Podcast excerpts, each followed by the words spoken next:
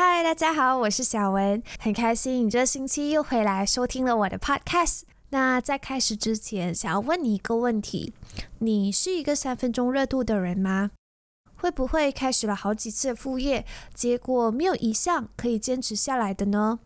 我以前啊就是这样的，现在我其实还在慢慢的改掉这个坏习惯啦。我觉得经营副业跟创业一样，它其实是一个修身养性的过程。因为经营副业这件事情呢，它培养了我的耐性，就是说要先耕耘几个月，才可以等待到收获嘛。同时，它也培养了我的韧性，还有积极度，就是遇到任何困难，你都要学着乐观面对，不可以轻易的被打倒。同时啊，它也让我更加自律、充实，还有了解自己。所以，如果你发现自己经常会很容易中途放弃，本来是说想要开始副业来赚多一份收入，结果做了几个月之后呢，就慢慢的冷掉了，可能就会继续回到舒适圈当中，陷入一个改变的负循环的话呢，那今天这个 podcast 也许可以帮助到你，因为作为一个三分钟热度的患者，我接下来要分享的就是我能持续经营好副业所秉持的三个原则。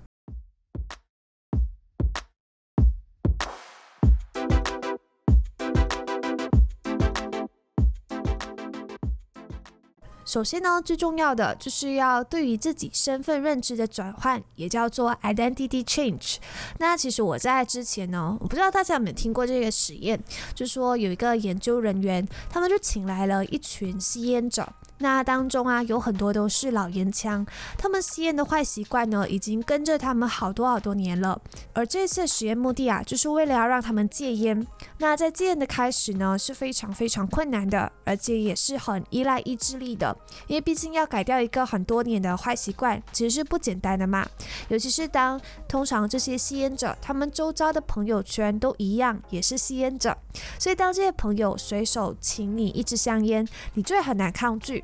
结果发现啊，有大部分的人呢，就是因为迫于这个社交的压力，所以他们就无法成功戒烟。可是啊，却有非常非常少数的竟然戒烟成功了。在观察之下，就发现这些戒烟成功的人呢，他们就是在朋友请他们香烟的时候，就回绝说。诶，我不吸烟。而至于那些戒烟失败的人啊，通常都会说的是：“哎呀，我现在正在戒烟，不能吸啦。”所以你有发现吗？这其实就是身份认知的力量。你看啊，那些戒烟失败的人都说我正在戒烟，他的潜台词呢就是在说我是一个吸烟者，可是呢目前正正在尝试戒烟当中。而那些戒烟成功的人，他每次都会说啊我不吸烟，我不吸烟这句话其实就是给自己的身份下了一个标签，就说我是一个不吸烟的人，所以我并没有正在尝试戒烟，而是我不吸烟，所以这就是身份认知的力量。很多时候啊，我们无法坚持一样东西，其实就是因为我们没有确认好自己的身份。如果你有为自己的身份下一个标签，那你的潜意识啊也会跟着去做出相应的行为的。比如说，你平时的饮食就喜欢吃那些煎炸油炒的食物，可是你现在就想要呃吃健康餐来减脂，那你就可以对自己说：“我是一个饮食健康的健身爱好者。”或者说，当你想要早起，你不要再赖床的时候就想着好懒哦，好想睡。那你这样子想，你睡回笼觉的几率就很高。你可以说，我是一个习惯早起的鸟儿。这样你就会马上跳下床，那几率就会更高。所以决定好你的副业之后啊，你就可以先给自己的身份做一个肯定，你让自己可以更容易 hold on to 你的 promise，就是尊重你的承诺。比如说，我最近给自己设定了一个新身份，就是我是一个 podcaster，因为我发现我经常会断更，然后我更新的频率不是很固定。那作为 podcaster 呢，我的工作就是要用心的创作有用的内容，在我的 podcast 频道，让更多人因为听到我的 podcast 而受惠。这样的身份设定呢，带给我一个很大的转变，就是我开始认真对待这个频道，并且我会把它认定成是我的一个责任，是我每一周都要做的一个事情，一个一个工作。同时啊，以前我也会很抗拒分享，我就打算说想要静悄悄开始，然后不要跟身边朋友说。可是。最近在设定好这一个身份之后，我反而更加放开心胸嘞，我就可以很大方的跟身边朋友推荐自己的频道，那种感觉是很不一样的，会让我更有动力去创作，因为我会不想要别人对我自己的设定这个身份有一些怀疑，然后我自己也不想要愧对这个身份，所以很多人在经营副业的时候，可能都会有三分钟热度嘛，主要就是可能他们觉得这一份副业可有可无，有的话是一个 bonus 咯，没有的话也没有关系。如果你一直把它视作为是一个可有可无的存在，那你就一辈子都不会做成他。你一定要认真的对待他，才会给你一个认真的回酬。我印象深刻，我中学的纪律主任他就有讲过一句话，他说：“是什么做什么，做什么像什么。”所以你要先给自己设定一个身份，比如说你是什么，你可以是 YouTuber，你可以是网店的店主，你可以是新手妈妈，然后你再明确这个身份背后的责任和任务。所以，身为 YouTuber，你要做的就是要上传影片、创作内容；作为网店的店主，你的工作就是要更新网店的动态；然后作为妈妈，你的工作、你的责任就是要陪伴孩子成长，要给他们无私的爱。确认好这个任务之后呢，你就要确定自己做起这件事来是没有愧对自己的，是可以全力以赴，然后没有保留的。我自己就会把身份认知这个部分看作是给潜意识下的一个指令，就是告诉潜意识说，我现在是这样子的身份，那我接下来要做的就是这样子的事情。在明确自己的身份和任务后，让潜意识可以带动你去做应该要做的事。第二个秘诀就是把副业变成一件好玩的事情，也就是 make it fun。那很多时候啊，我们无法坚持做同一件事情，通常都是有两种可能：一种是因为这件事情好像做了也不会带来什么回报，你感觉对自己好像没有什么好处，比如说阅读、运动的习惯。因为很像你现在阅读了一本书，并不会让你在短时间内成为一个智慧大师，或者是你现在跑步一个小时，它也不会让你的体脂肪马上下降。很多好事情都是需要慢慢的磨才可以看到成效的嘛。可是啊，就是在慢慢磨的这一个过程，它是蛮痛苦的，因为是真的真的很枯燥、很乏味。这就是很多人总是放弃的第二种可能，就整个过程太过于沉闷了。在这里啊，就不得不提到一个概念，叫仪式感。我不知道大家有没有人跟我一样是很喜欢仪式感的呢？就是过年前才要买新衣服，生日一定要吃蛋糕，然后情人节一定要有花和烛光晚餐，然后年假要请假旅行等等。这些仪式感啊，看起来是很多余，也很花钱，可是啊，却是生活的一个调味剂，它可以让你的生活变得更有趣。毕竟你一年里重复性的日子太多了，也会厌倦。同样的，在经营副业的时候，你也可以为自己设计一些仪式感。你不一定要每一次都花大钱，可是至少要在固定的时候、固定的仪式下面进行的。比如说我自己，我每一周都会特意的空出一个下午的时间来写 podcast 的稿。那在写稿之前，我会给自己先泡一杯咖啡，调好房间的冷气温度，播放轻音乐，才进入整个写稿过程。而在录音的时候啊，我喜欢在早上运动完之后录，因为运动释放的这个多巴胺可以让我的整个状态很好，那我声音听起来也会更有活力。那至于剪辑音频，还有把音频上传到平台，转换成视频放在 YouTube 的这些琐事呢，我都会放在。晚上睡前的时候做，因为这部分是有一点花时间，而且又没有很创造性，所以我就会放在我工作效率最低的这个时间段。有的时候我也会把这个 podcast 这个事情变得更有趣，比如说我很喜欢到装潢很漂亮的咖啡馆。喝咖啡、吃美食，或者是拍那些好看的完美照，那我就会带着我的电脑一起去那里写稿。当我有一个这样的计划的时候呢，它就会让我对写稿这一个事情充满期待，因为这件事情变得更加有趣了。或者是在写稿的时候，可以听着我很喜欢的音乐，在一个很舒服的房间，这也是我很期待的其中一件事情。虽然它是一个很简单的小事。那最重要的是，成功上传一期音频的这个成就感，它其实是对我来说是一种精神上的奖励。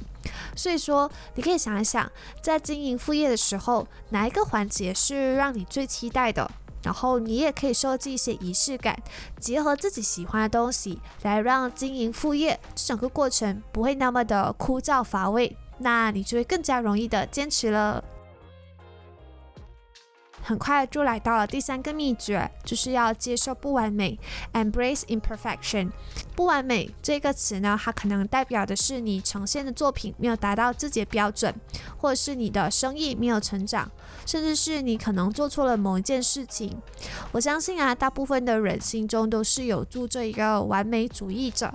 有时候我们想要拖延的时候，它就会出现，充当做我们的借口。像是其实我很早就有做自媒体的想法，可是我却一直纠结于没有好看的相机，没有好的拍摄技巧，没有专业的麦克风，或者是没有有趣的人生故事可以说。然后当我现在往回看，我才发现这大部分都是借口诶。因为很多时候，很多东西都是要先完成才可以完美的。然后每个人的第一份作品通常都是差强人意的啦，也是经过好几年练习的雕琢才会有之后的成绩的。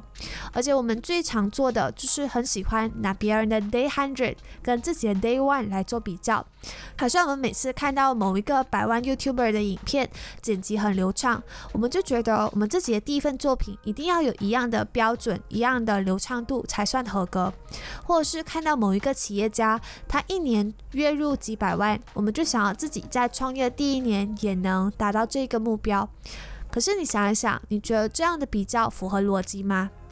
所以说，在经营副业的时候，我们应该要抱着是成长型的心态，要相信你自己是会随着时间还有行动累积而进步的。所以失败就把它当做成是一次的成长机会。如果不完美，那就下次再改进就好了啊。所以打破了这个完美心态，你的副业才可以很持续的经营下去。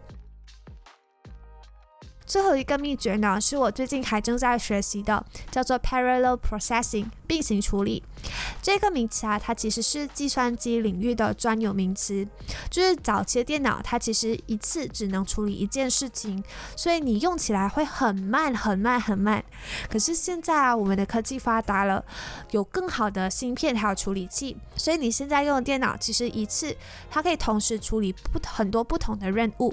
这其实就是并行处理的意思。我自己最近呢，就正在学习把并行处理应用在 podcast 的创作当中，可以让我的频道更新更加的固定。那怎么用呢？好像我之前写，我都会经过想题材，然后写稿、录音、剪辑、上传这样的这个流程。你听上去好像没有什么问题，问题其实就在于我每次上传之后，都会陷入一个空虚的状态，就是不知道下一篇要聊什么。所以这整个流程对我而言就很繁重。我每次一想到我要更新 podcast，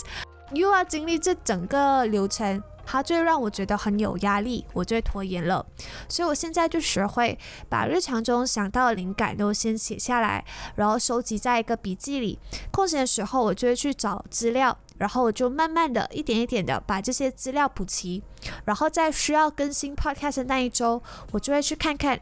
有哪一篇是资料收集的差不多了，然后我动一动笔是可以直接写完的，我就把它作为下一集的更新。这样的话，我就不需要每一个星期都得从这个想题材开始。那其实想题材本身，它这题材是有点犯贱的，就是你越是努力啊，你越是想不出来。所以之前啊，我就是每次想到很累。可是自从我学会放松了很多之后，我其实随便在看书，我也可以想得到题材；我在散步，也可以想得到题材。个人最喜欢的就是我可以一边独自散步，然后我一边在脑海里组织整个 podcast 的框架，然后回到家我就可以直接把这整篇稿写出来了，变得很高效。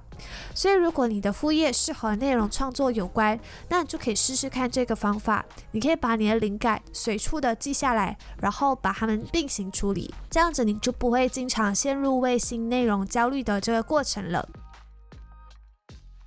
首先，就是你要先对自己的身份下一个标签。当你潜意识认知了自己的身份之后，你的行动起来也会更轻松。然后呢，就是把你的副业变得更有趣，make it fun，就是把它变成一个很好玩的事情。你可以设计一些仪式感，然后结合你的兴趣来进行。之后就是要接受自己的不完美，调整好成长型的心态。最后，如果你和我一样是内容创作者，你可以学习电脑的并行处理方式，随时收集灵感，然后慢慢的收集资料，再分批次的把它们带入流程。很快的，我们二零二一年呢又快要过了，还剩下差不多一百天的时间。回想过去的一年啦，我的确做了蛮多蛮多事情的，也达到了一些目标。这之后我可能可以整理成一集跟大家分享我在二零二一年学会的几件的事情，可能在二零二一年快结束的时候才发吧。我很好奇大家的二零二一年过得怎么样呢？目前为止啊，你们有看到自己的任何成长还有改变吗？我非常期待可以看到你在留言区跟我分享。很多时候啊，如果你跟着生活自然的节奏，你的成长其实都会是比较缓慢的。可是如果你仔细观察，也许会看到一些改变。撇除那些物质上的进步，比如说存款更多、资产更多之外，身心灵上面的改变呢，会更难的被发现。比如说，心态上可能对于同一件事物的看法会不一样，或是在想法上变得更加成熟了，也有可能连思维层面也上升到一个阶级。所以，希望大家也可以在接下来的二零二一年有更多的收获，好好的把握接下来剩下的一百天，一起用副业来修炼心态。那我们今天的内容就讲到这里。如果你喜欢今天这期的内容，可以在 Apple Podcast 上给我一个五星点评。我们下一期再见，拜拜。